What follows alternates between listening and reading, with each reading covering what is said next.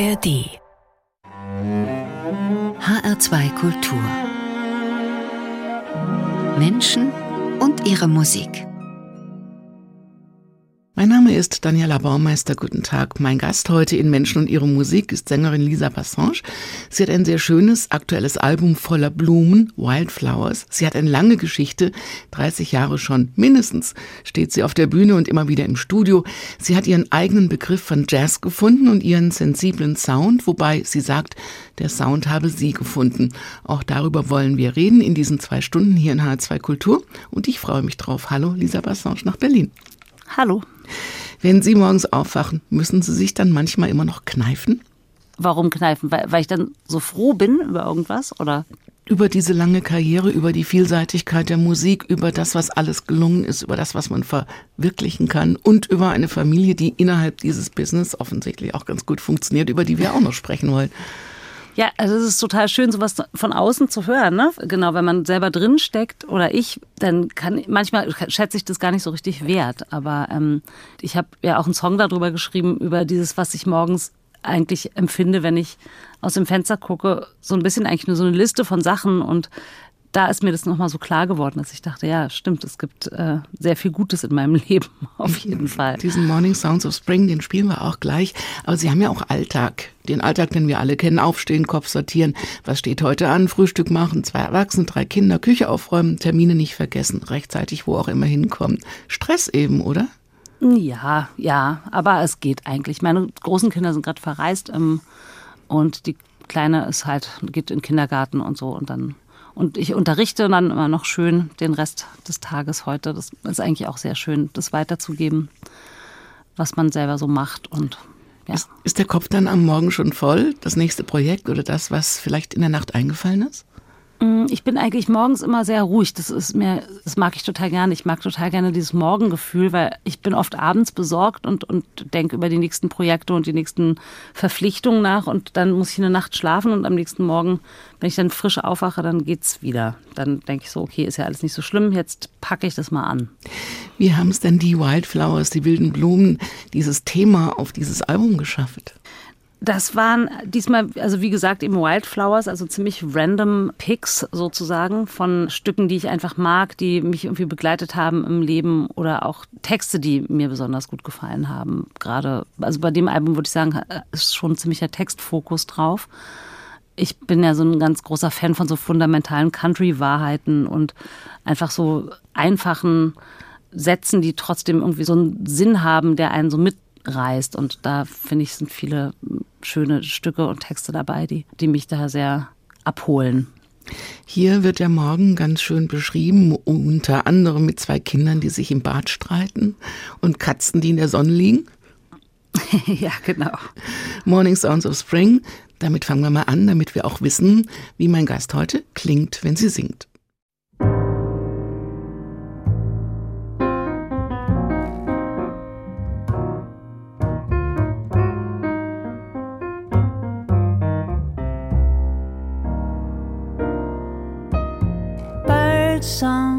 Song taking cloak, the sizzle in the pod, Halliard bouncing on the mast. Coffee's boiling up on the induction hub, kids arguing in the bath. two cats sleeping on my bed, flowers on the secretary desk. If I could just let go of that sorrow in my chest, I'd be truly blessed, I guess.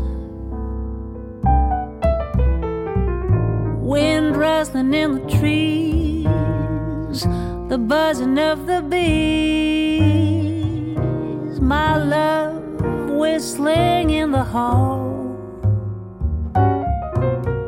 Morning sounds of spring, they are making my heart sing. Maybe it's not so bad after all.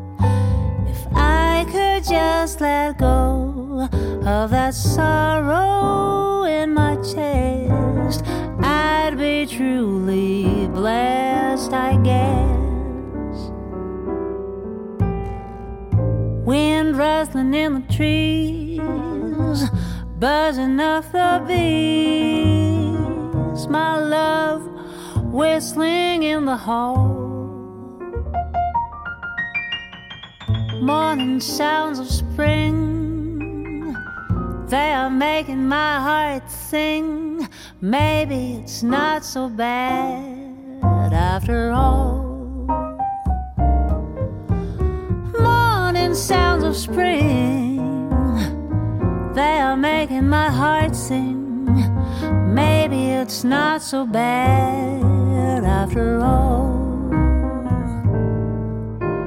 Maybe it's not so bad after all.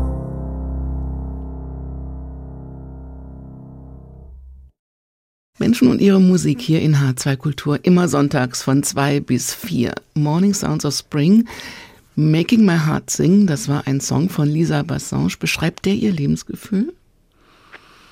Na, ein Teil davon auf jeden Fall. Also ich habe diesen Song eigentlich als Vorübung zum Songschreiben geschrieben.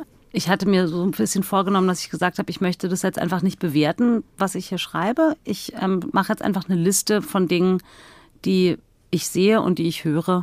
Daraus sollte eigentlich noch gar nicht so ein Song entstehen. Das war eher so eine Vorübung. Und, und dann habe ich das aber so aufgeschrieben und dachte, ach ja, Mensch, das reimt sich und das ist eigentlich ziemlich schön. Und dann habe ich den eigentlich nur noch mit diesem einen Satz sozusagen abgerundet, wie es in mir drin aussieht. Also, und dann ähm, ja, wurde da dieser Song raus. Und äh, für mich ist es letztendlich ja vielleicht ein bisschen auch so ein Song darüber, dass man oder dass ich gerne dankbar wäre, dankbarer für das, was ich habe. Was ist das, was Sie haben? Na, hört man ja in dem Song. Zwei Katzen, drei Kinder, einen netten Mann, eine schöne Wohnung, ein See vor der Tür. Wussten Sie denn immer schon, dass Sie singen wollten, wenn Sie jetzt hier sagen, mein Herz singt? Ja, ich glaube schon. Also ich, das war schon immer eine sehr enge Sache mit mir und dem Singen. Ich habe das immer gerne gemacht und schon auch ganz früh und habe auch dafür viel Anerkennung immer bekommen ja, das war so ein Weg, der sich dann eigentlich so ziemlich natürlich für mich geöffnet hat oder wo ich dachte, das wäre was in eine Richtung, die ich gerne einfach immer weitermachen wollen würde. Es gab auch noch andere Ideen, Journalismus, Psychologie, es waren so beides so auch vielleicht Wünsche, aber dann habe ich mich letztendlich dann doch fürs Singen entschieden. Hat das auch was damit zu tun, wie und wo Sie aufgewachsen sind? Mm, das weiß ich nicht genau. Ich glaube, ich bin ja in Berlin groß geworden mit zwei Schwestern und mit meiner Mutter. Und ich hatte irgendwie das Gefühl, ich brauche sowas Eigenes, was für mich, was nur ich bin. Und wo mir keiner wirklich reinreden kann. Also ich muss Expertin sein auf einem Gebiet, äh, wo meine Familie mich nicht übertrumpft. Vielleicht hat waren die anderen auch was zu tun Waren die anderen so stark? ja, alle sind, also in meiner Familie sind alle sehr starke Frauen. Eine ist Ärztin, die andere ist Restauratorin und ich bin dann eben Sängerin. Geworden. Und Sie haben das auch richtig studiert an der Schule Hans Eisler in Berlin. Da hat man Ihnen aber dann schon gesagt, was Sie machen sollen, oder? Also das war erstmal schon ein ganz schöner Schlag von Kopf auch, weil ich da natürlich sehr zurückgeworfen wurde auf das, was ich noch nicht kann. Und ähm, das war ziemlich harte Arbeit und auch äh, sehr viel Kritik, ähm, die so ein sensibler Mensch dann auch erstmal wegstecken muss. Von daher, ja, aber ich, ich denke, ich habe gute Kontakte da gemacht und einfach so ein bisschen das Musikmachen so von der Pike auf so ein bisschen gelernt, weil ich kam eigentlich mit relativ wenig Vorbildung in dieses Studium. Hat es auch was damit zu tun gehabt, was Sie damals gehört haben und wen Sie gehört haben? Ich glaube, ich habe eigentlich immer Jazz gehört und Soul vor allem, also viele solche ja, Sachen. Und ich glaube, da habe ich schon auch einige Menschen, zumindest während meines Studiums, gefunden, die ähnlich gestrickt waren. Das war eigentlich ganz gut. Auch auf der Liste ist ein Stück, das Sie auch singen auf dem aktuellen Album Wildflowers. Wir hören aber gleich mal das Original von Bob Dylan, Don't Think Twice, It's Alright. Das Original ist 60 Jahre alt und immer noch top aktuell, oder? Total. Also Bob Dylan ist wirklich ein so wunderbarer Songwriter und toller Texter. Ich finde auch, es ist ein sehr tröstliches Lied. Macht dir nicht so viel Sorgen. Es ist schön, so wie es ist. Es bringt ja doch nichts. Why worry? Ja, das finde ich eigentlich total interessant, das so zu sehen. Ich habe es eher andersrum gelesen. Ich dachte, ja, es ist eigentlich die Geschichte eines Abschieds und er sagt so, sozusagen zu der Person, von der er sich verabschiedet, naja, es war eh eigentlich so alles so ein bisschen für die Katz und er geht jetzt und sie soll sich nicht weiter darüber Gedanken machen, aber es war eigentlich so nicht besonders nicht besonders gut. Also ein bisschen gemein finde ich den Song eigentlich fast. Naja, er ist gesagt. ja manchmal auch ein bisschen gemein in seinen Texten. Ja. Aber ich finde ihn auch immer wunderbar doppeldeutig. Eben, genau. Bob Dylan hören wir Don't Think Twice. It's alright.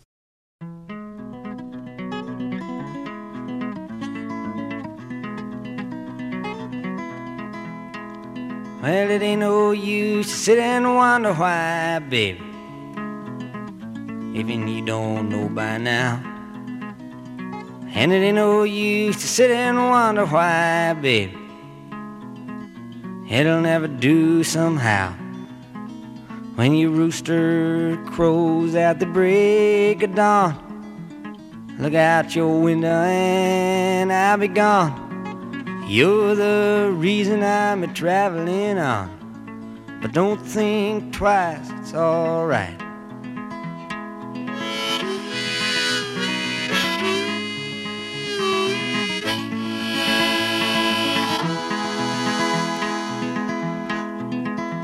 And it ain't no use in turning on your light, babe. The light I never knowed. And it ain't no use in turning on your light, babe.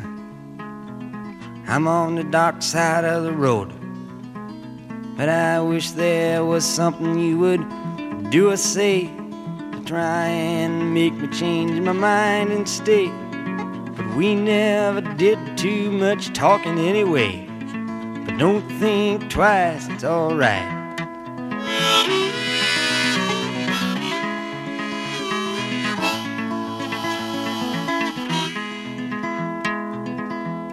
So it ain't no use in calling out my name, gal, like you never done before. And it ain't no use in calling out my name, gal. I can't hear you anymore. I'm a thinking and a wondering, walking down the road. I once loved a woman, a child, I am told. I give her my heart, but she wanted my soul. But don't think twice, it's alright.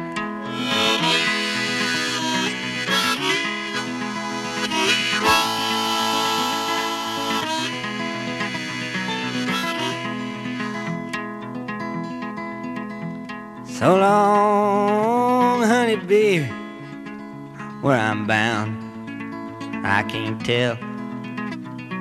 Good goodbye is too good a word, babe. So I just say fairly well. I ain't a saying you treated me unkind. You could have done better, but I don't mind. You just kind of wasted my precious time. Don't think twice, it's alright.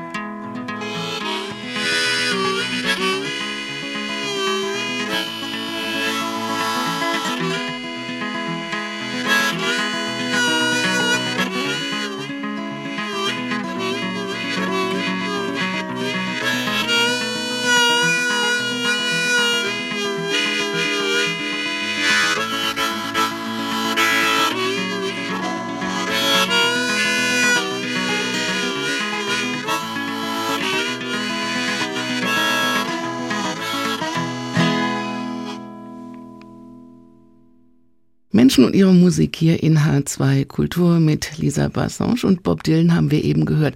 Sie sind Sängerin mit einer, wie ich finde, sehr großen, schönen Stimme. Bob Dylan hat jetzt nicht die größte Stimme von allen. Worauf kommt es bei einer großen Stimme denn an?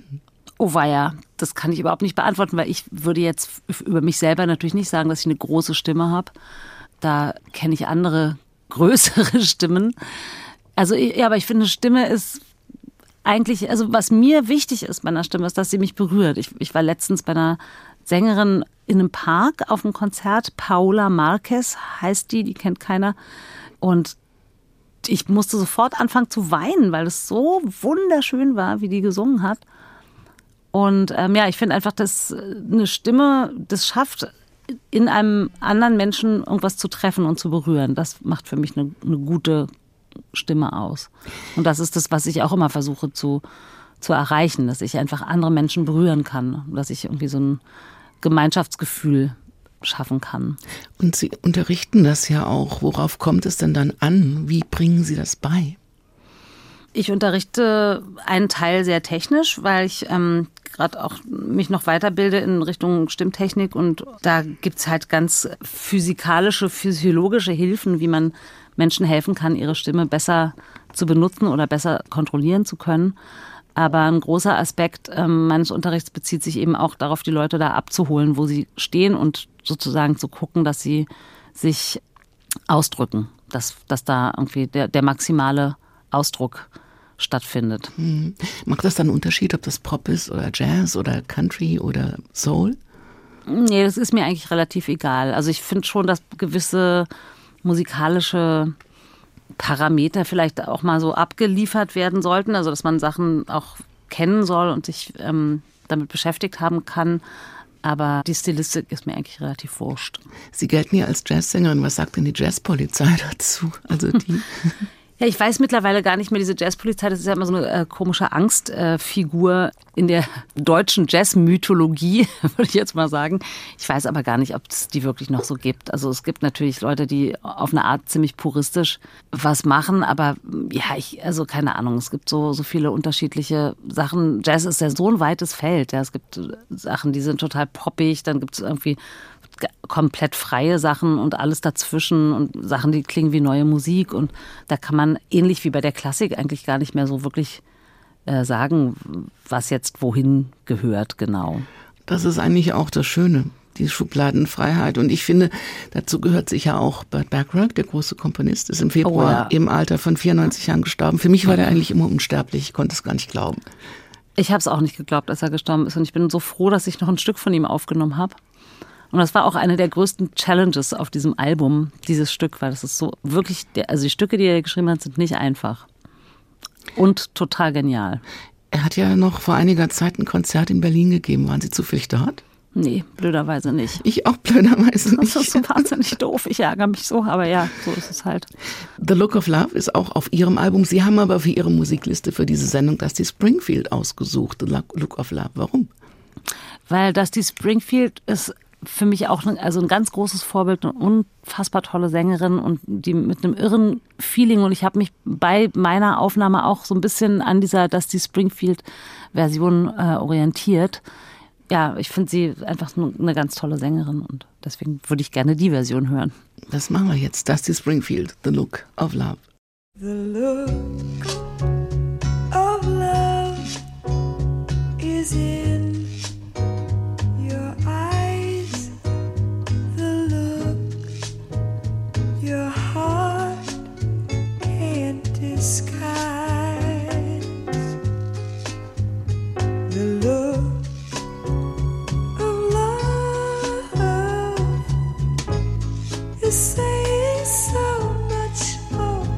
gerade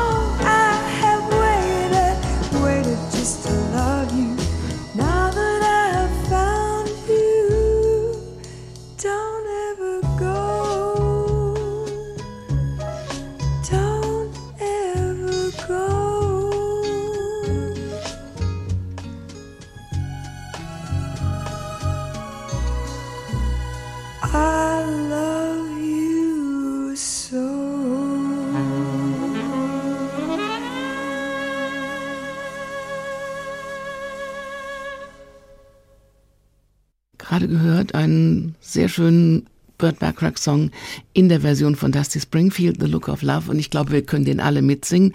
Und Lisa Passange hat gerade gesagt, es ist nicht einfach, Bacharach zu singen. Das hat man hier, glaube ich, auch gehört.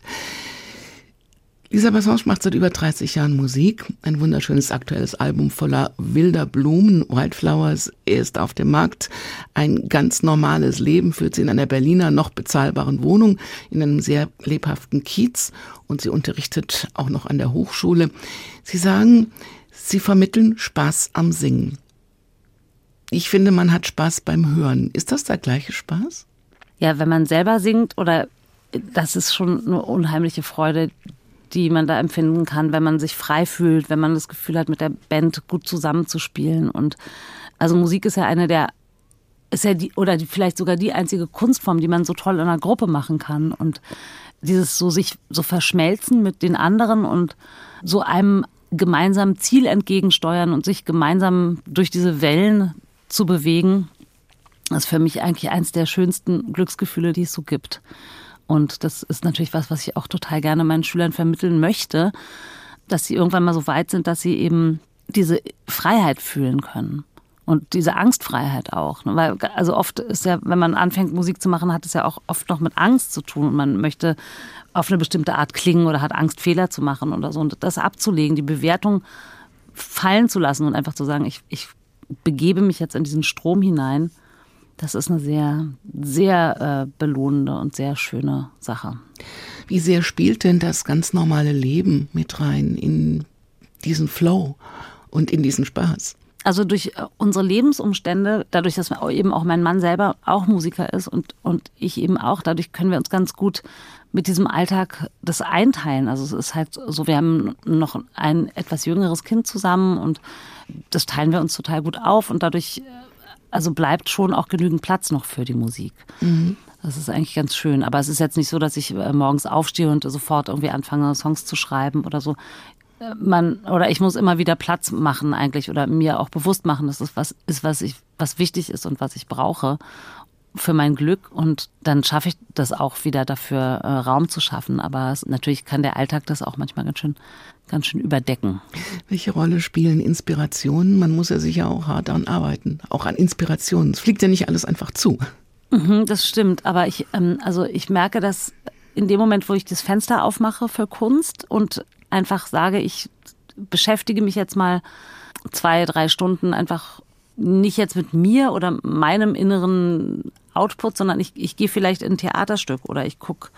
Ich war zum Beispiel äh, letztens bei Marina Abramovic mhm. bei ihrer Performance da in der Deutschen Oper. Das fanden alle gar nicht so gut, die anderen, mit denen ich da war. Aber ich war davon total, also mich hat es dann so richtig so in so einen Inspirationsschleife äh, geworfen und ich habe dann angefangen darüber nachzudenken, warum Frauen immer bestraft werden müssen in irgendwelchen klassischen Opern und habe dann angefangen, darüber zu schreiben und da sind dann auch wieder ein paar Songs draus entstanden und so. Also es, man muss das Fenster für die Kreativität öffnen und das kann man, indem man halt auch andere Künstler hört oder sieht. Was passiert denn mit Vorbildern im Kopf? Haben Sie Vorbilder? Also Sie haben zum Beispiel auch Nancy Wilson jetzt auf Ihrer Liste stehen.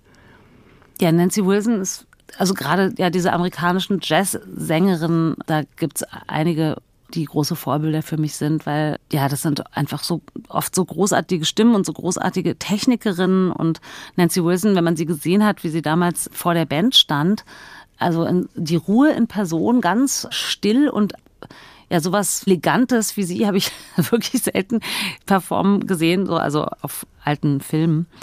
Die ist einfach so eine, ja, so ein Musterbeispiel an Eleganz und super tollem Timing und Phrasing und einer unglaublichen Stimme und die liebe ich sehr.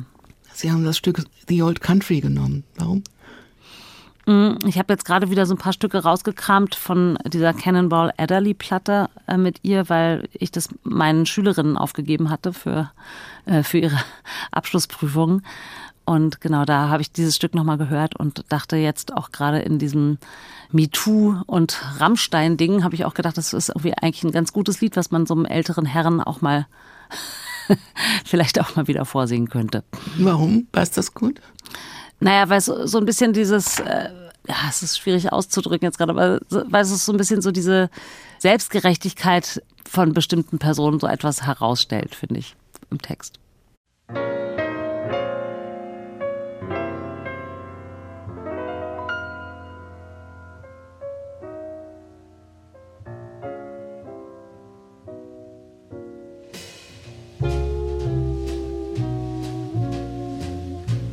You old man sitting by the lonesome road.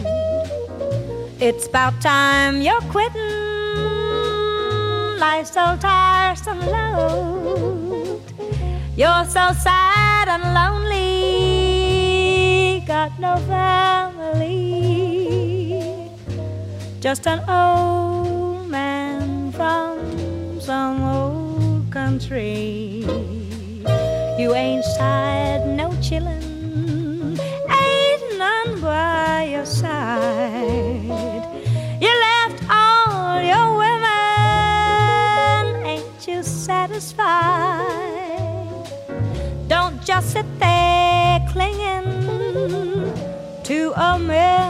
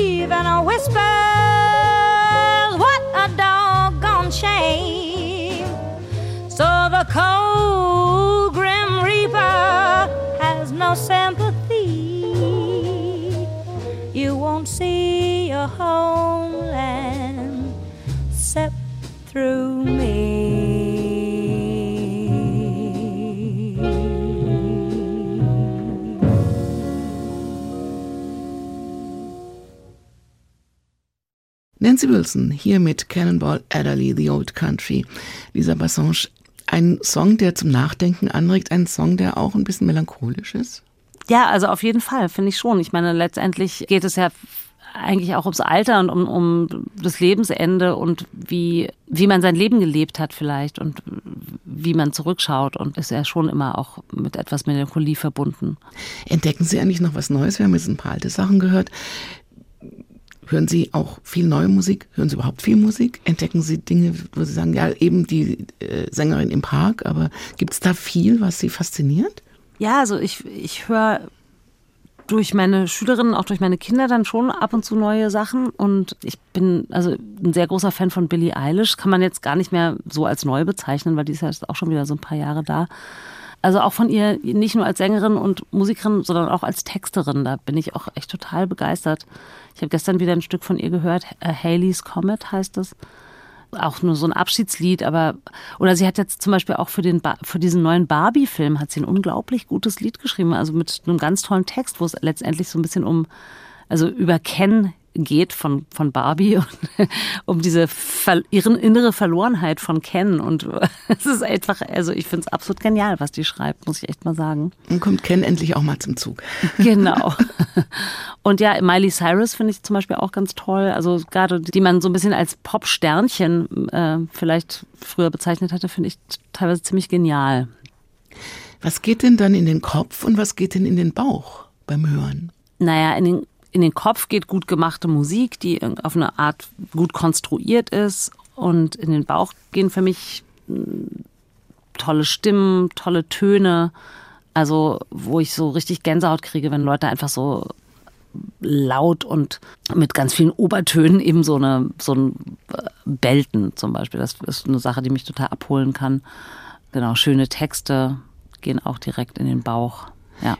Das frage ich auch immer, weil das ist was ist, was bei jedem anders ist, das mit der Gänsehaut. Und man kann es nicht steuern. Ja, stimmt. Ich meine, es gibt ja auch viele Leute, die zum Beispiel bei Tokotronic totale Gänsehaut kriegen, wo es mir dann zum Beispiel nicht so geht oder mhm. so. Sie haben die Indie-Rock-Band Grizzly Bear ausgesucht. Macht die auch Gänsehaut? Ja, also genau, das, die finde ich ganz toll, weil die eben so eine, also die haben so eine Mischung eben auch so extrem berührbar irgendwie, aber gleichzeitig total gut gespielt und ähm, musikalisch einfach ganz, ganz toll. Dieses Stück habe ich ausgewählt, weil ich auch überlegt hatte, das mit auf die Platte zu nehmen und dann aber so ein bisschen daran gescheitert bin an, an der Interpretation, wie, wie ich das jetzt hinkriegen kann, da mein eigenes draus zu machen. Ja, da habe ich es irgendwie nicht geschafft, das Original so zu verändern, dass es zu mir gut passt. Aber ich liebe das Stück einfach sehr und deswegen habe ich das für heute ausgewählt. Grizzly Bear Yet Again hier in H2 Kultur.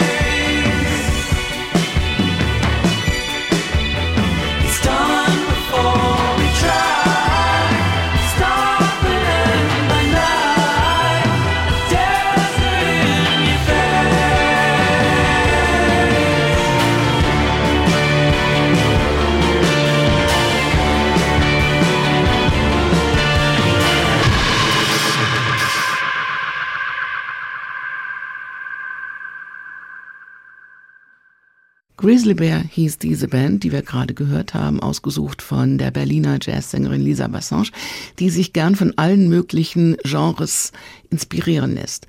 Sie haben eben gesagt, Sie hören auch das, was Ihre Kinder hören, aber spielt deren Geschmack auch eine Rolle bei dem, womit Sie sich dann beschäftigen? Also auf meiner letzten Platte, die davor, äh, die hieß Mothers, da ging es um musikalische Mütter sozusagen, Songwriterinnen und da habe ich auch ein Stück von Billie Eilish zum Beispiel mit drauf gehabt. Wenn ein Song gut ist, dann ist der gut und da muss ich nicht also das ist ja dann generationsunabhängig. Mhm. Einen Indie-Rock-Song haben Sie ausgesucht für das Album Wildflowers, den der amerikanischen Band Death Cab for Cutie. Das fängt ganz schön düster an. Someday you will die, but I follow you in the dark. Ja, genau. Also es ist eigentlich letztendlich ein wunderschönes Liebeslied, finde ich, was aber auch das Sterben und den Tod, also oder unser aller Schicksal so ein bisschen mit reinnimmt, dass wir alle irgendwann nicht mehr hier sind und trotzdem irgendwie das Leben hier auf der Erde genießen miteinander. Und das Stück habe ich aufgenommen mit meinem Mann zusammen im Duett, also nur Bass und Gesang. Und ich fand auch, dass es irgendwie so eine Aussage ist, die vielleicht so eine große Liebe einfach auch zeigen kann. Da kommt auch dann die Zeile, if heaven and hell decide they are both satisfied. Was passiert dann? Genau, ich glaube, das ist dann dieses einfach genau dieses, dass man sozusagen seine Pflicht auf der Erde erfüllt hat und dann ist das Schicksal so weit, dass man sagt, jetzt ist Zeit zu gehen. Was machen Sie dann aus so einem Song? Na, wie gesagt, ich habe ihn eben sehr sparsam instrumentiert. Also wir haben sogar das Klavier weggelassen an der Stelle und gesagt, nur Gesang und, äh, und Bass, Kontrabass. Und wir haben dann überlegt, dass wir so zwei Spuren vom Kontrabass übereinander legen, damit es mehr so einen Country-esken oder vielleicht so gitarrenartigen Sound auch noch hat. Und ja, ich habe mich dann einfach drüber gelegt. Und das hören wir jetzt.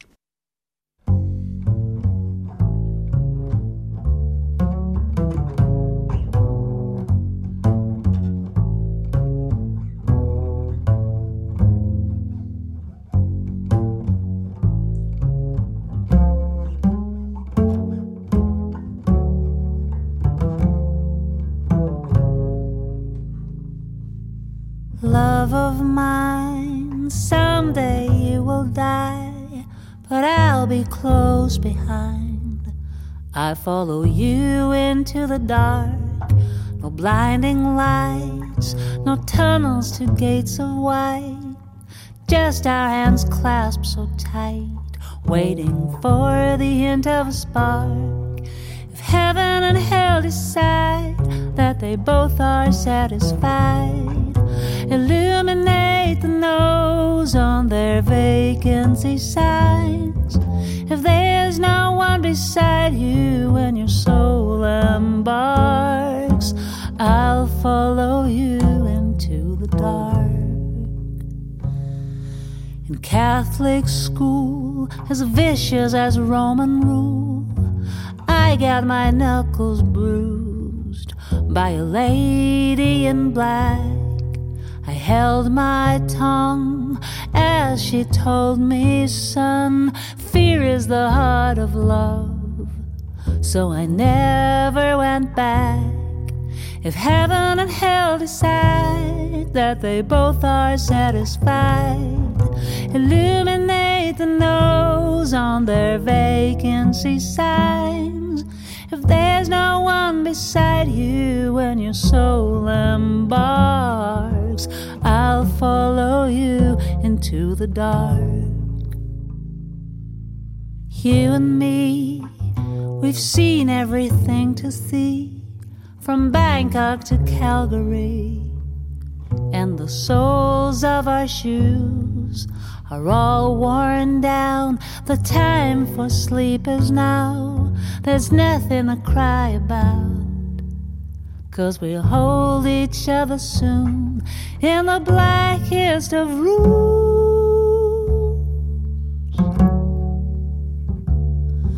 If heaven and hell decide that they both are satisfied, illuminate the nose on their vacancy signs. If there's no one beside you when your soul embarks, I'll follow you into the dark. I'll follow you into the dark. Lisa Bassange hier mit einem Titel der amerikanischen Band Death Cab for Cutie. I Will Follow You Into the Dark hier in H2 Kultur. Kennen Sie denn auch diese dunklen Momente oder haben Sie sich das erstmal als Liedtext genommen, weil sie passieren könnten? Also ich kenne auf jeden Fall dunkle Momente und bin damit auch immer wieder beschäftigt. Ja, es ist eben wichtig, dass es einen Ausgleich gibt zwischen Licht und Schatten und dass man auch die helle Seite ab und zu sieht, aber die dunkle auch nicht vergisst. Sie haben mal gesagt, ganz am Anfang Ihrer Karriere, das Singen hat Ihr Leben gerettet. Mm, ja, vielleicht ist es wirklich ein bisschen so, weil ich habe, also schon als junges Mädchen war ich sehr verloren eigentlich, könnte ich von mir sagen. Ich hatte nicht so richtig eine Richtung und habe angefangen, so mit Drogen rum zu experimentieren und allen möglichen Mist zu bauen letztendlich. Aber ähm, dann kam die Musik mehr in mein Leben und ich habe das irgendwie so für mich dann konnte ich meine Energie mehr in die Richtung kanalisieren und das war glaube ich eine ziemlich äh, ja doch vielleicht jetzt Lebensrettung ist im Nachhinein denke ich vielleicht etwas übertrieben, aber ich glaube mein Leben ist dadurch auf jeden Fall besser geworden. Mhm. Das Album Wildflowers ist ja auch so wie eine Lebenserzählung. Die Songs sind wie Kapitel einer Lebensgeschichte und die braucht ja auch irgendwie helle und dunkle Momente, oder? Absolut. Der nächste Interpret, den Sie auf Ihre Liste gepackt haben, ist ja auch einer, der sich mit Dunkelheit sehr gut ausgekannt hat und vor einigen Jahren unter nicht geklärten Umständen gestorben, Prince. Sign on the Times. Haben Sie den auch deswegen dazu geholt? Mm, ja, Prince ist für mich absolute Lichtgestalt. Das ist eigentlich so ein bisschen mein Gott in der Musik. Ich liebe Prince. Ich war auch, ähm, glücklicherweise habe ich ihn auch mehrere Male live gehört. Also es gibt einfach wenige, die so an seine Genialität heranreichen, finde ich. Und ähm, wenn ich mir Songs aussuchen darf für eine Musiksendung, dann darf er natürlich nicht fehlen. Ähm, und Sign on the Times war für mich auch so ein bisschen das Initiationsalbum. Also ich weiß gar nicht, wann es rauskam. Ich glaube 1984 oder 86, weiß es nicht genau. Auf jeden Fall war ich dann damals auf dem Konzert in, äh, in der Deutschlandhalle. Und ich war zwölf und bin dann einfach da an den Sperren vorbei, ganz nach vorne vor die Bühne und war komplett weggeflasht von, von Prince und, und diesem unglaublichen Bühnenbild und Sheila E. am Schlagzeug. Und ähm, also ja, das war ein absolutes Initiationserlebnis für mich in die Welt der Musik und hat auch mit diesem Wunsch begründet, Musik zu machen. Er hat auch eine unglaubliche Ausstrahlung gehabt, fand ich auch vor allem auf der Bühne. Und er war einer der ersten, der ganz viel mit Frauen, weil Sie gerade Sheila E. erwähnen, auf der Bühne war. Auch da war er anderen weit voraus. Ja, absolut. Also er war in vielerlei Hinsicht anderen weit voraus, auch was dieses androgyne Auftreten anging und ja, genau, dass er viele Frauen reingeholt hat in die Band und dass so Musik im Vordergrund steht und das Musik machen und, und nicht irgendwelche Ideen von Status oder so. Und er einfach ein unfassbar genialer Musiker, der hat ja alles selbst gespielt. Ne? Auf seinem ersten Album hat er 28 Instrumente oder mehr einfach selbst eingespielt. Spielen Sie eigentlich auch ein Instrument? Ja, also spielen kann man es nicht nennen. Ich, ich äh, versuche so ein bisschen am Klavier rumzu, rumzuspielen. aber ähm, ja, ich müsste auf jeden Fall mehr üben. Und Gitarre lerne ich auch so ein bisschen. Aber es, also es ist zum Songwriting ganz gut. Aber jetzt, dass ich mich damit auf eine Bühne stellen würde, nein. Dann stellen wir Prince auf die Bühne. Sign on the Times hier in H2 Kultur.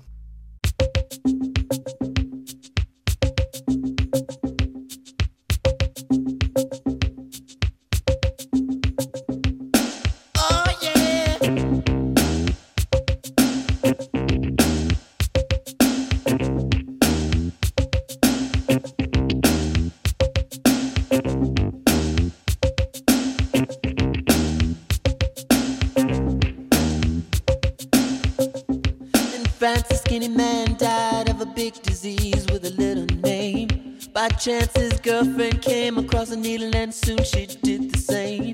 At home there were 17 year old boys and their idea of fun is being in a gang called the Disciples High on Crack, toting a machine gun.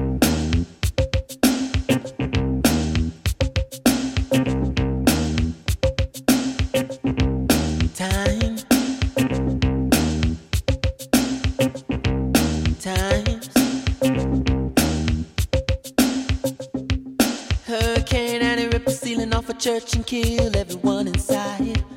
You turn on the telly and every other story is telling you somebody died. My sister killed her baby cause she couldn't afford to feed it and was sending people to the moon. In September, my cousin tried reefer for the very first time. Now he's doing horse.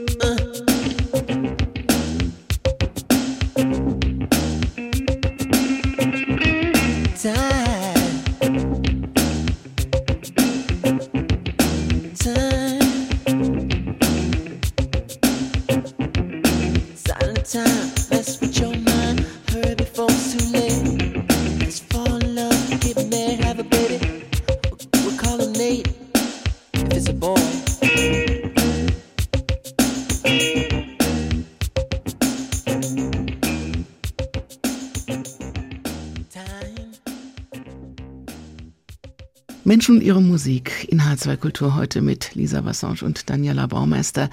Es gibt in 30 Jahren Musikgeschäft eine sehr lange Musikliste und verschiedene Bands und Mitspieler, die sie, wo sie selber auftauchen und nicht andere. Mikaton ist eine der Bands. Ein ganz anderer Sound.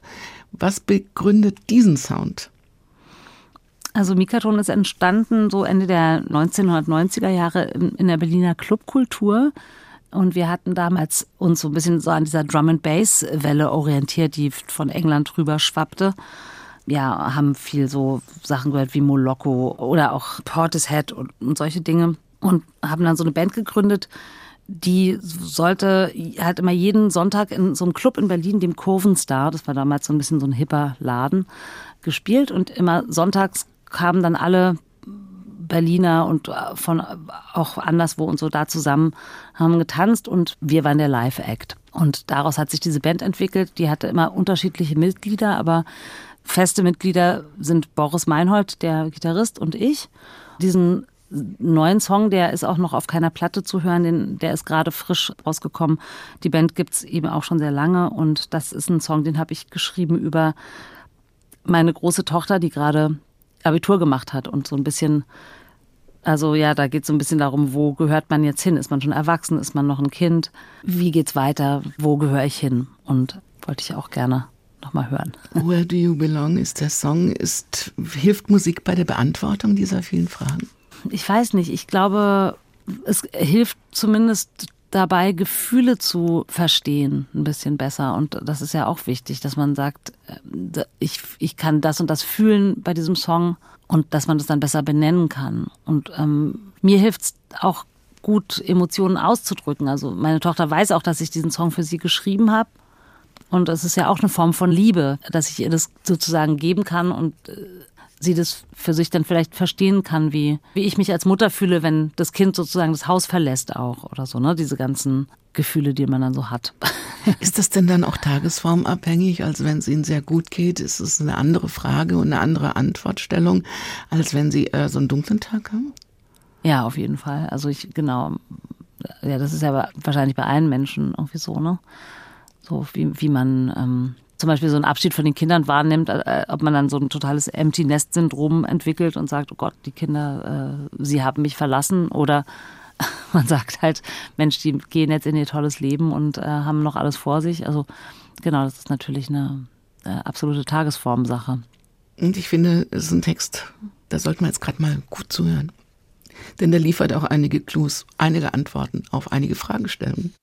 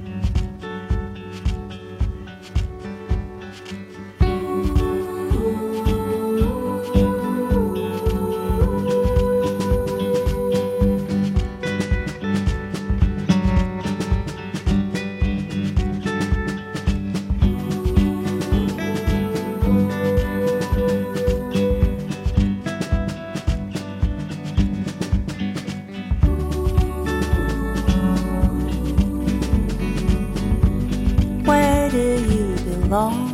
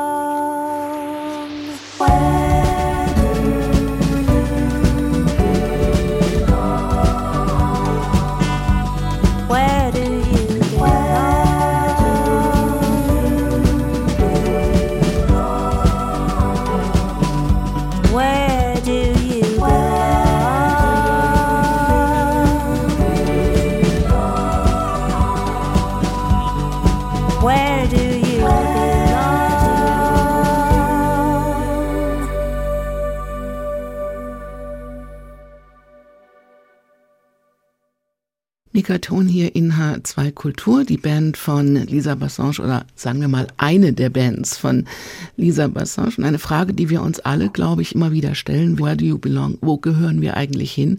Und was machen wir draus? Ich habe mal eine ganz andere. Was war eigentlich Ihre erste Platte oder Ihre erste CD, die Sie besessen haben, beziehungsweise vielleicht vom Taschengeld gekauft haben? Mhm. Also meine allererste wirklich hochgeliebte Langspielplatte war von Madonna. Get Into the Groove hieß die, glaube ich. Also es war, glaube ich, ihre zweite äh, Platte, auch aus den frühen 80ern. Und genau, die habe ich total geliebt und rauf und runter gehört. Also Madonna war mein absolutes Idol. Ich glaube, die hat für mich so Antworten geliefert, was Frau sein vielleicht bedeutet oder so diese Art der Präsentation und ähm, ich meine, das sieht man heute ja irgendwie millionenfach auf TikTok oder Instagram oder so, aber diese Art, sich zu präsentieren, also wild zu sein und auch irgendwie zu spielen mit Sexualität und Identität und so, das ist was, was mich als jugendliches Mädchen sehr mitgenommen hat, weil sie ja auch eine, so eine Vorbildfunktion dann für mich schon auch hatte. Und äh, jemand war so, so eine Art Role Model, zu dem ich aufblicken konnte, irgendwie was, also was Wildheit und, und Selbstbestimmtheit und so anging. Das gab ja damals noch nicht so viele in Frauen in der Populärkultur sozusagen, die das hatten eigentlich so ein, also wirklich extrem emanzipiertes oder selbstbestimmtes Selbst. War das dann Schwärmerei oder war das mehr? Also ich fand Madonna schon immer toll, aber ich fand auch Annie Lennox toll und alle möglichen 80er Sängerinnen. Leider, Cindy Lauper vom, zum Beispiel fand ich auch immer mhm. total genial. Leider macht Madonna ja heute nicht mehr so viel Gutes. Nee, aber ich meine, man sollte sie auch zugestehen, die ist ja jetzt auch nicht mehr die Jüngste. Irgendwie denke ich dann auch, naja, die hat ja über Jahrzehnte geschafft, sich immer ganz vorne zu positionieren. Also jeder Trend irgendwie wurde von ihr gesettet. Und denke ich so, naja, jetzt ist auch mal gut. Dann soll sie sich jetzt mal zur Ruhe setzen. Werden wir älter? Tatsächlich? Ja, auf jeden Fall. Wir werden älter. Denken Sie darüber nach, dass Sie das auch mal lassen irgendwann, weil Sie sich zu alt fühlen?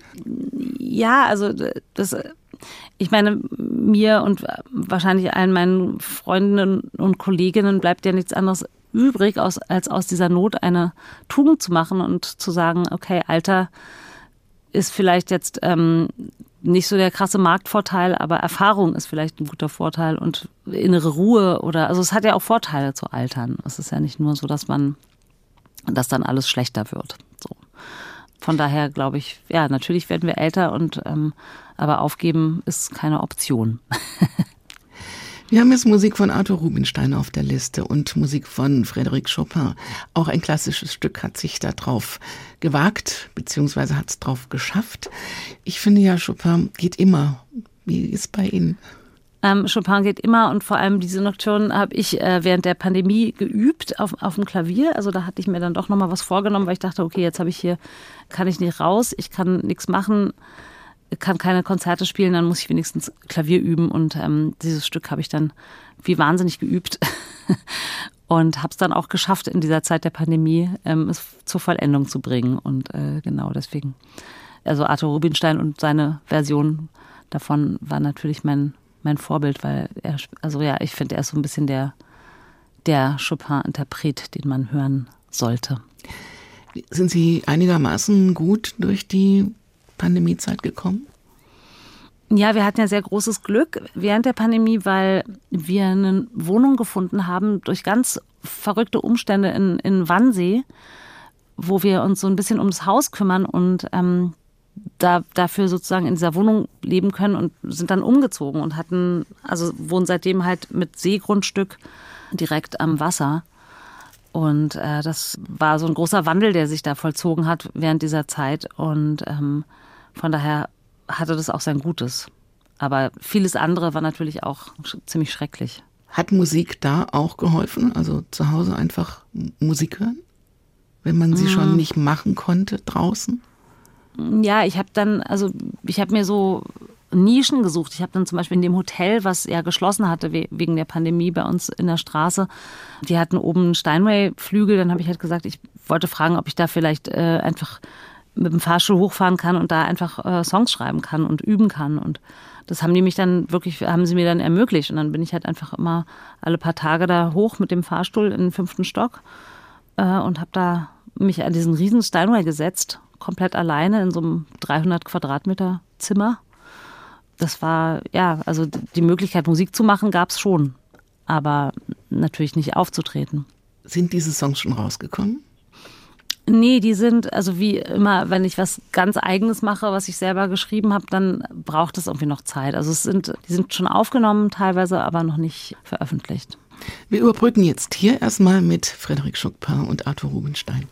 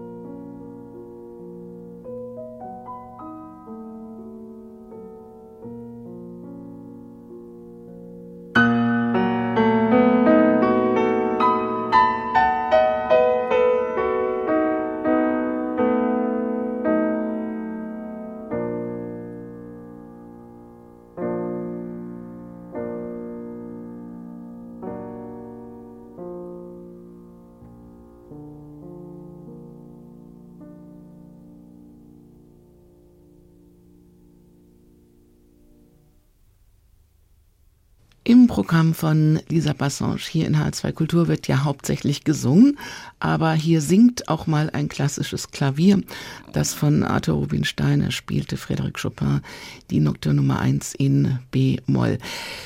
Dreht sich bei Ihnen im Familienleben eigentlich auch alles um die Musik? Nee, eigentlich gar nicht. Also meine großen Töchter sind äh, große Tanzfans, die ähm, sind beide oder haben eine Weile getanzt und die kleinere ist doch ziemliche, also die singt sehr gerne und wir singen sehr viel zusammen und, und schreiben auch zusammen kleine Lieder und Texte. Und die kann sich auch ganz gut Texte, Liedtexte merken und, und macht total gerne Musik. Aber wir gucken schon, dass Musik immer so ihren Platz hat bei uns im Tagesablauf. Aber ähm, es ist jetzt nicht so, dass sich alles darum dreht. Ihr Mann, Andreas Lang, spielt Bass in Ihrer Band. Wie funktioniert das? Ja, das funktioniert super. Also wir sind eigentlich ziemlich harmonisch, sowieso insgesamt schon und in der Band auch. Also es gibt eigentlich nie irgendwelchen Streit oder Querelen oder so. Es ist eigentlich eine sehr, ich glaube, das spiegelt sich auch so ein bisschen, unsere Beziehung spiegelt sich eben auch in der Musik dass wir einfach gut, gut miteinander können. ja, ich finde auch, das hört man auch den beiden anderen Mitspielern eben an. Das fließt sehr schön in, auf diesem Album. Aber Sie sind Boss, oder? Ja, ich würde eigentlich sagen, es ist ziemlich basisdemokratisch. Also ich, ich bin in der Hinsicht vielleicht Boss, dass ich so ein bisschen mehr entscheide, was ich gerne als an Stücken auf das Album jetzt machen würde oder so. Aber Vorschläge kommen natürlich auch von den anderen beiden. Also genau, Jakob Karlsson, der äh, Pianist aus Schweden und, und eben Andreas, mein Mann. Und ja, diese Arbeitsweise ist eigentlich so, dass wir uns immer nur ziemlich kurz treffen, also für ein, zwei Tage, weil Jakob muss ja immer anreisen aus Schweden und dann proben und dann direkt ins Studio gehen und eigentlich so sehr spontan dann ähm, diese Stücke einfach aufnehmen und so ein bisschen Work in Progress mäßig das äh, dann ähm, nach Hause bringen, das Projekt. Und das ist eigentlich, also ist eine Arbeitsweise, die uns allen sehr liegt und, und genau kann man, finde ich, gut hören, auch beim nächsten Song, der kommt im Original von Randy Newman. I think it's going to rain today. Ich habe mir vorhin nochmal das Original angehört und ihre Version, Lisa Bassange. Und sie haben beide Versionen machen Gänsehaut. Wie geht das? Naja, ich meine, das ist schon, also auch das Songwriting, würde ich sagen, dieser, dieser Song ist ja, der ist ja auch sehr oft gecovert worden von allen möglichen Leuten auch von Dusty Springfield zum Beispiel. Aber also es ist einfach ein super, super schöner Song und sowas kann man schwer ruinieren. Aber man kann es sehr gut hören. Machen wir jetzt hier in H2 Kultur.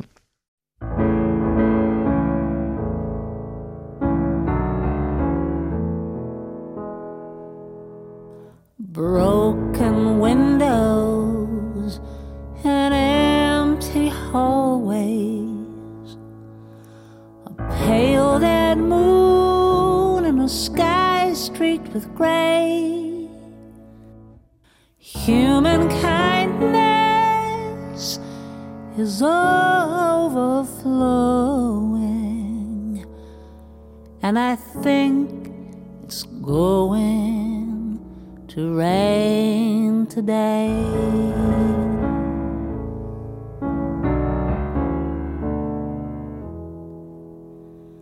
Scarecrows dress in the latest style with frozen smiles to chase love away. Human kindness is overflowing,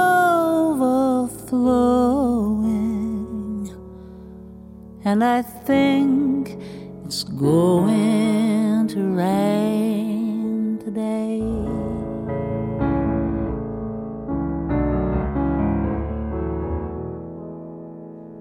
Lonely.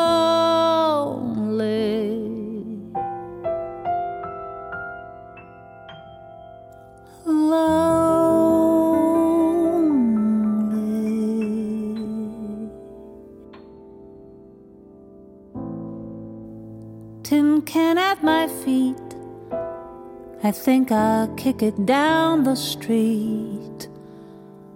That's the way to treat a friend.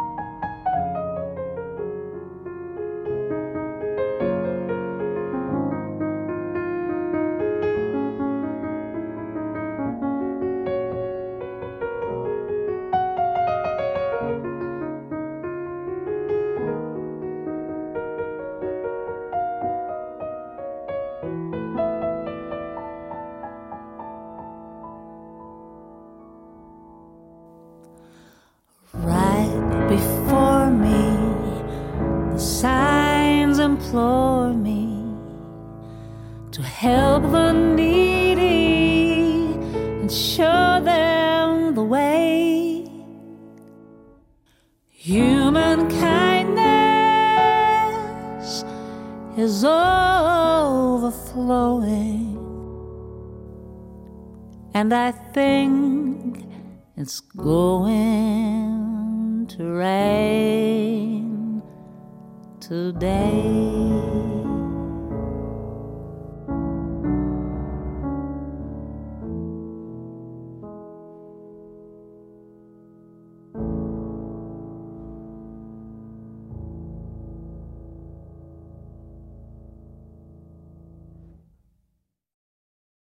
Das Album Wildflowers von Lisa Bassange hat elf Songs. Zehn davon sind Songs nicht von Ihnen. Den einen von Ihnen haben wir zum Anfang dieser Sendung schon gehört, Morning Sounds of Spring. Das ist also alles sehr emotional, finde ich auch diesen Song von Randy Newman, I Think It's Going to Rain Today. Da geht's um Gutes und es geht ums Schlechte und es geht darum, auch das Schlimme zu akzeptieren, beziehungsweise den Grund rauszufinden. Was braucht ein Song, oder wie merken Sie, dass er zu Ihnen passt? Mm, na, für mich ist ein Song dann irgendwie gut, wenn er irgendwie was enthält, auf das ich Bezug nehmen kann, irgendwie, wo ich mich innerlich so, wo ich Gefühl hab, das Gefühl habe, das berührt was in mir. Ich verstehe das, also ich verstehe irgendwie das Gefühl, was transportiert werden soll. Dann fällt es mir sehr leicht, also daraus dann was Eigenes zu machen. Merken Sie das beim Aufnehmen, beim sich damit beschäftigen oder wissen Sie es vorher schon? Ich merke beim Aufnehmen schon ein bisschen so, welche, welche Songs ich besonders mag oder was mir besonders liegt oder so, aber ich merke das eigentlich auch schon beim Aussuchen vorher, welche Lieder mich besonders berühren und dass ich dann merke, das möchte ich eigentlich gerne auch in meiner Version nochmal äh, aufnehmen. Es geht um Texte mit Tiefe, es geht um Emotionen, geht es auch um Realitäten, um Gesellschaft, um Politik, um Zustände? Nee, ich würde mich eigentlich schon auch als politischen Menschen begreifen und ich also habe auch Meinungen und äh, und so, aber ich bin, also ich trage das jetzt nicht so in, in meine Musik rein. Das ist irgendwie nicht der Ort für mich, um politische Inhalte irgendwie zu ver verbreiten oder so. Das, ähm, nee. Und wenn, wenn einem etwas im Moment umtreibt, kommt das nicht doch in die Kunst dann automatisch mit rein? Was treibt sie im Moment um bzw. an? Mm, also was mich sehr umtreibt, ist so, so die allgemeine Misogynie, die in unserer mhm. Gesellschaft herrscht. Ja, insgesamt, wie, wie mit Frauen umgegangen wird äh, und auch mit jungen Frauen teilweise, das macht mich als Mutter manchmal total äh, wahnsinnig. Ähm, genau, das ist eine Sache, die mich äh, ziemlich mitnimmt. Natürlich auch der Krieg in der Ukraine und insgesamt die Situation der Welt, der, die Klimakatastrophe und also ich weiß gar nicht, wo ich anfangen soll. Manchmal denke ich auch, ich muss einfach nur irgendwie die Scheuklappen aufsetzen und einfach weitermachen, weil ähm, ich, ja, manchmal finde ich es schon auch sehr bedrohlich, so wie Man, wir gerade leben gibt, und wo wir hinsteuern. Es gibt auch keine Lösung. Nee, nicht so richtig, ne? finde ich auch. Kommt die Musik vielleicht wieder ins Spiel? Ich denke ja schon, wenn Musik eine Rolle spielt, ist man anders drauf. Vielleicht macht Musik ja auch bessere Menschen, wer weiß. Das glaube ich schon. Also auf jeden Fall sagt man ja auch, böse Menschen haben keine Lieder. Mhm. Das stimmt vielleicht. Jetzt kommt ein guter Mensch mit sehr vielen Liedern. Und er hat vor einiger Zeit, vor kurzem gesagt, das war das absolut letzte Konzert. Elton John, glauben Sie das? Ach, ich glaube, der äh, muss eigentlich immer auf die Bühne, Elton John. Ich weiß nicht. Also ich, ich glaube, der hat, hat er nicht schon öfter gesagt, dass das letzte Konzert ja, war. Eben. eben, genau. Ja, Genau, das ist auch ein Song, den ich gerne eigentlich auf die Platte genommen hätte. Und dann ist mir dabei, also mir ist einfach nochmal aufgefallen, was das für geniales Songwriting ist, was für ein genialer Songwriter Elton John ist. Und gerade dieser Song, da, da geht's immer, es geht immer noch mal eine Ebene weiter. Und deswegen, genau, wollte ich den auch gerne mit heute hier in der Sendung haben. Ich habe den aber nicht aufgenommen, eben auch, weil ich gemerkt habe, ich, ich kann dem nichts hinzufügen. Ein Song, der über 40 Jahre alt ist und von dem Elton John mal gesagt hat, er möchte gern dass man einen schönen Höhepunkt hat bei diesem Song und dass der nur ganz langsam zu Ende geht.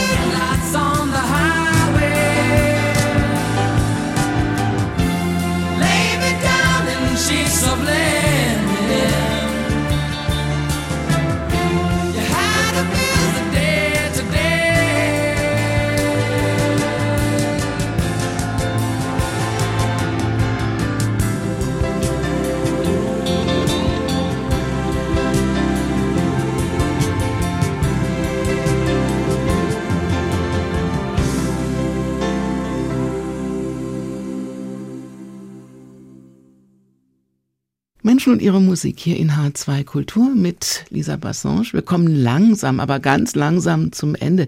Sie schreiben auch Kinderlieder. Ja, das stimmt, genau. Ich habe meine Band Eule und Lerche. Da habe ich eine Platte gemacht mit Kinderliedern, auch mit meinem guten Freund Boris zusammen, der auch bei Mikaton mein Kompagnon ist.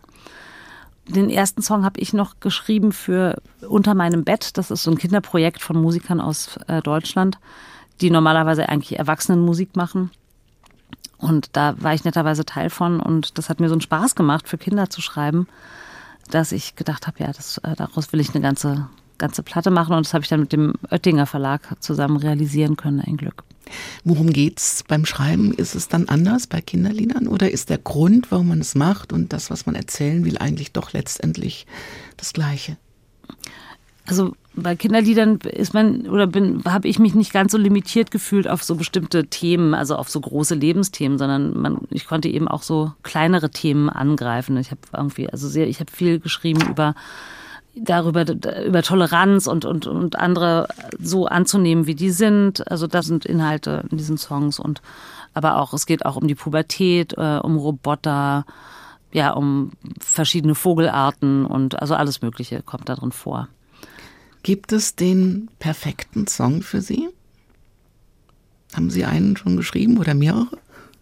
Also ich habe auf jeden Fall den perfekten Song noch nicht geschrieben, aber es gibt, ich finde, also ja, es gibt total viele perfekte Songs, ganz tolle Songs. Also, aber ich, ich weiß nicht, ich will das immer nicht so vergleichen, aber ich finde, ähm, ich weiß gar nicht, Bob Dylan hat tolle Songs geschrieben, Johnny Mitchell, Prince, David Bowie, Elton John und Tausende und Millionen Leute mehr. Und Also, wir haben zu ja. wenig Zeit in dieser Sendung für alle, aber ich finde, wir haben noch einen hier von Ella Fitzgerald, in diesem Fall Summertime.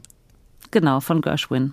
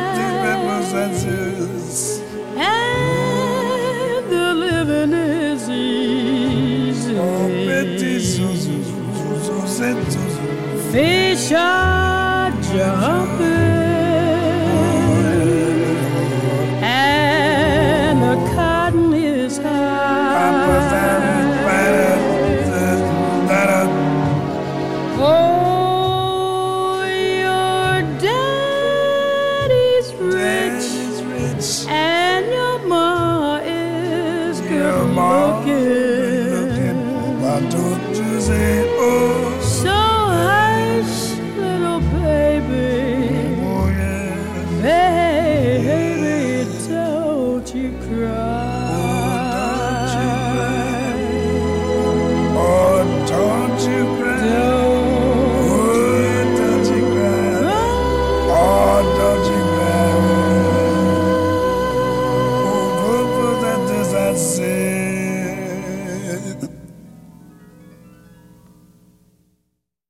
Das war Summertime mit der wunderbaren Ella Fitzgerald und ihrem damaligen Dauermusikpartner Louis Armstrong. Wir haben ja eben über Kinderlieder gesprochen. Es ist ja ein Schlaflied auch irgendwie geworden. Es ist aber ein Kinderlied, aber auch ein Erwachsenenlied. Es ist eigentlich ein, ein, ein, ein Song für alle, oder? Ja, Summertime, also das ist ja aus der, ist das aus, aus Porgy und Bess, ne? Ist aus der Porgy Oper. Bess, mhm. Genau, und letztendlich ist es ja ein bisschen viel, auch so ein Trostlied, wo man selber, wenn man selber Trost sucht, finde ich. Und es hat ja auch gerade diese Version transportiert auch so eine unheimliche Lebensfreude, aber gleichzeitig auch so einen Schmerz und auch so eine, ja, so eine Trauer irgendwie. Und das ist schon auch ganz, ein ganz tolles Lied. Ich glaube, man kann das auch nur so interpretieren, wenn man auch ein Leben hat, das auch diese Höhen und Tiefen eben auch erlebt hat.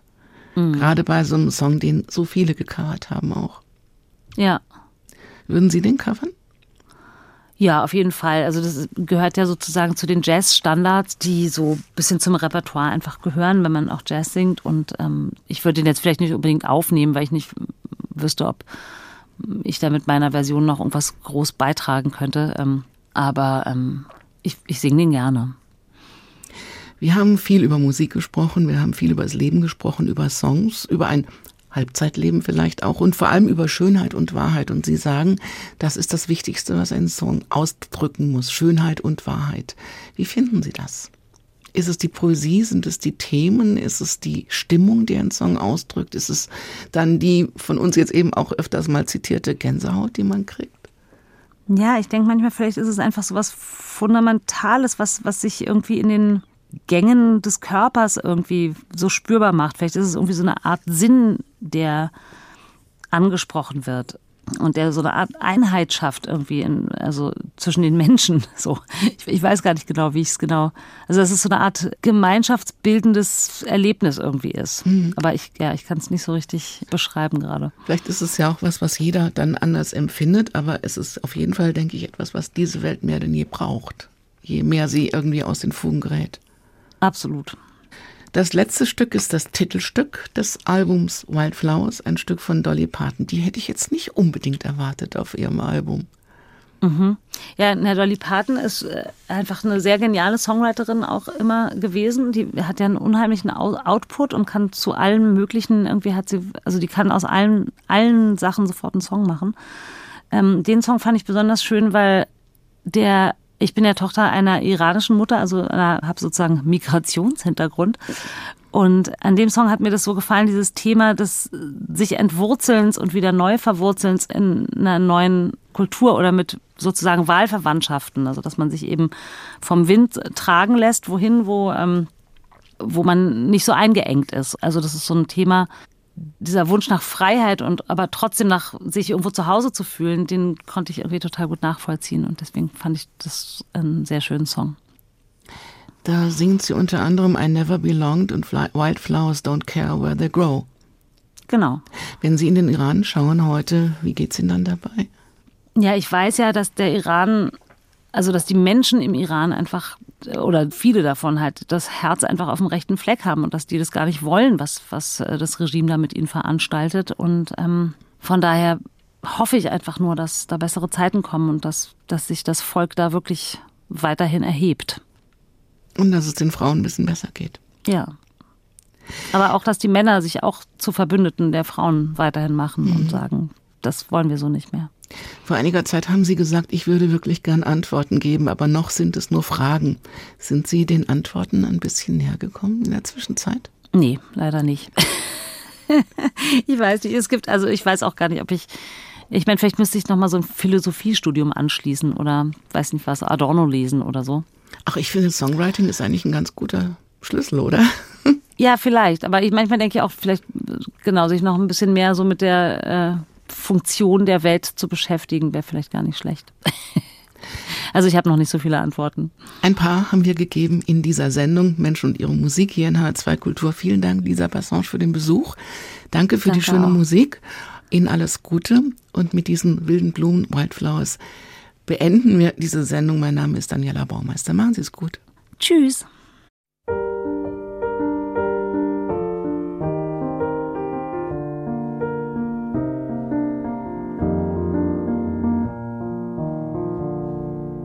The hills were alive with wildflowers, and I was as wild, even wilder than they.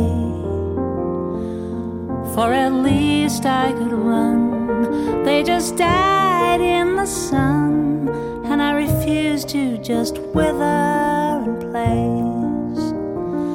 Just a wild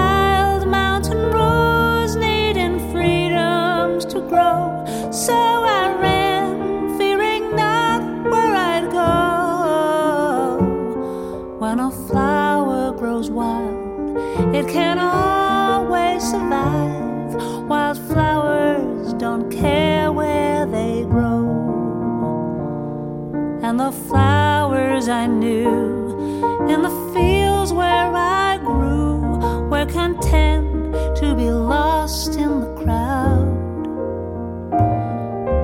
Coming to close. I had no room to grow, and I wanted so much to branch out.